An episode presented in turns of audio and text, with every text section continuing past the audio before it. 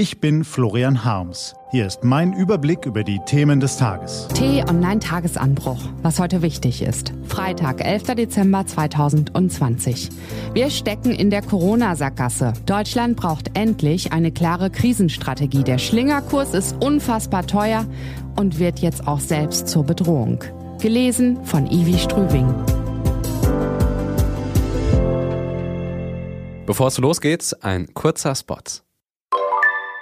Lernen Sie die Menschen kennen, die für Ärzte ohne Grenzen auf der ganzen Welt im Einsatz sind. Notaufnahme, der Podcast von Ärzte ohne Grenzen. Überall, wo es Podcasts gibt. Was war? Nach vielem Hin und Her trafen mein Kollege Tim Kummert und ich, Florian Harms, gestern Ministerpräsident Markus Söder in seiner Heimatstadt Nürnberg. In einem schmucklosen Besprechungsraum im bayerischen Heimatministerium servierte eine Mitarbeiterin Brezen und stellte dem Chef seine Star Wars Tasse mit frisch gebrühtem hin. Söder kam mit Verspätung in Jeans und Strickjacke. Ja, und dann konnten wir dem Corona-Bekämpfer endlich unsere Fragen stellen. Er erklärte seine Corona-Strategie für die kommenden Tage und Wochen, prangerte seine Kritiker an. Aktuell gehen zwei Viren durchs Land. Das eine ist das Coronavirus, das andere ist das Virus der Verunsicherung und Hetze. Und, so Söder weiter, Corona legt auch offen, wie herzlich oder herzlos der ein oder andere ist. Das Interview lesen Sie auf T-Online. Was steht an?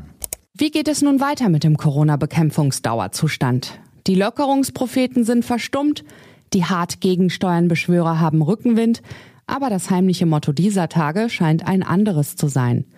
Wir müssen da schnell mal was machen. Jetzt auf einmal ad hoc. Dass die Corona-Regeln passgenau und maßgeschneidert sein sollen, haben wir inzwischen verstanden. Auch wenn viele Entscheider damit vor allem eine beschönigende Umschreibung für bloß nicht zu viel meinten. Wir wollen uns dem Pandemieverlauf möglichst flexibel anpassen, statt mit dem Holzhammer durch die Republik zu ziehen. Aber bis auf wenige Ausnahmen, wie beispielsweise in Tübingen, funktioniert dieses Konzept fast nirgendwo und was wir im Moment erleben, hat mit Flexibilität nichts mehr zu tun. Weihnachten muss stattfinden können. Wir dürfen uns von dem Virus nicht die Lebensfreude nehmen lassen. So tönte es bis vor wenigen Tagen aus allen Megaphonen. Nun erleben wir die 180 Grad Kehrtwende und die Ministerpräsidenten überbieten sich mit Vorschlägen für harte Einschränkungen. In unserer neuen Zeitrechnung nähern wir uns dem Jahr eins nach Erscheinen des Erregers und noch immer erleben wir einen Schlingerkurs, als wäre das Virus erst gestern frisch eingetroffen. Angemessene Anpassung an die aktuelle Situation ist das nicht, eher Rumgeeier. Warum eigentlich? Warum diskutieren wir über Corona, bis wir nicht mehr können?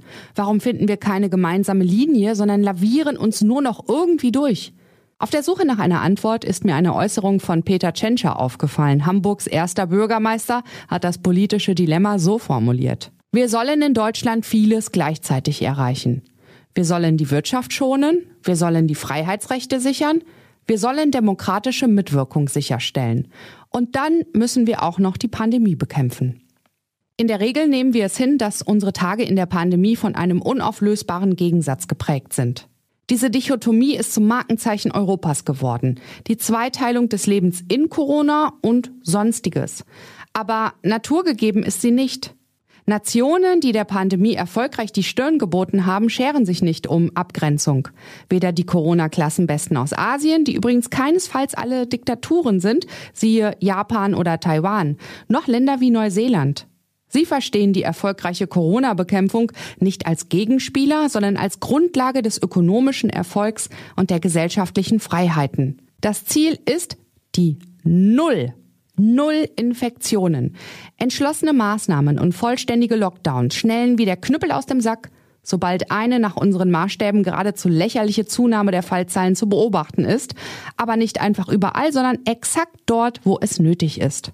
Überall gelten dieselben klaren Regeln, doch angewandt werden sie nur dort, wo es nötig ist, schnell und konsequent. Eine funktionierende Kontaktverfolgungs-App auf dem Handy zu haben, ist in den meisten dieser Länder keine Option, sondern eine Selbstverständlichkeit. Aber geht diese Rechnung wirklich auf, mögen Sie sich fragen. Tut sie. Anhand ökonomischer Daten hat sich gezeigt, dass sich gutes Krisenmanagement auszahlt. Hierzulande rudern wir dagegen heftig mit den Armen, um wenigstens den Kopf über Wasser zu halten. Wer genau hinsieht, erkennt, wie wackelig die deutsche Corona-Strategie in Wahrheit ist. Nicht erst seit gestern, sondern seit Monaten. Der Mangel an klaren Konzepten wird durch enorme Summen an Steuergeld übertüncht. Vor allem deshalb kommen wir im Vergleich zu anderen europäischen Ländern immer noch vergleichsweise gut durch den Schlamassel. Die abrupten Kurswechsel, die Dauerdebatten um diese Maßnahme oder jene, das ständige Für und Wider haben wir uns eingebrockt, weil wir den Grundkonflikt um die richtige Strategie zur Corona-Bekämpfung elf Monate nach Ausbruch der Seuche in Deutschland immer noch nicht ausgetragen haben. Es wird noch viele Monate dauern, bis der Impfstoff uns allen Erleichterung bringt. Wollen wir wirklich bis dahin weiter um Einzelmaßnahmen streiten, bis auch die letzte Seele wund und die Geduld vieler Bürger vollends erschöpft ist? Inzwischen hält die Mehrheit der Bundesbürger den halbgaren Kurs für falsch, wie uns das Politbarometer zeigt. Die Infektionszahlen gehen und gehen nicht runter, Silvester ist schon längst gestrichen, Weihnachten wankt. Seien wir ehrlich. Wir stecken in der Sackgasse. Aber vielleicht ist das ja ein guter Moment, um noch einmal alle Kraft zusammenzunehmen und den Dingen ins Auge zu sehen. Um uns zu fragen, wie wir aus der Falle herauskommen und wie ein besserer Weg aussieht. Bisher haben wir kein klares Ziel. Wir brauchen dringend eins. Vorbilder gäbe es. Diese und andere Nachrichten, Analysen, Interviews und Kolumnen gibt's den ganzen Tag auf t-online.de. Das war der t-online Tagesanbruch vom 11. Dezember 2020, produziert vom Online-Radio und Podcast-Anbieter Detektor FM. Morgen gibt's den Tagesanbruch am Wochenende mit dem Rückblick auf die wichtigsten Themen der Woche, Analyse und Einordnung. Das war der T-Online Tagesanbruch für heute. Ich wünsche Ihnen einen frohen Freitag und dann ein schönes Wochenende. Ihr Florian Harms.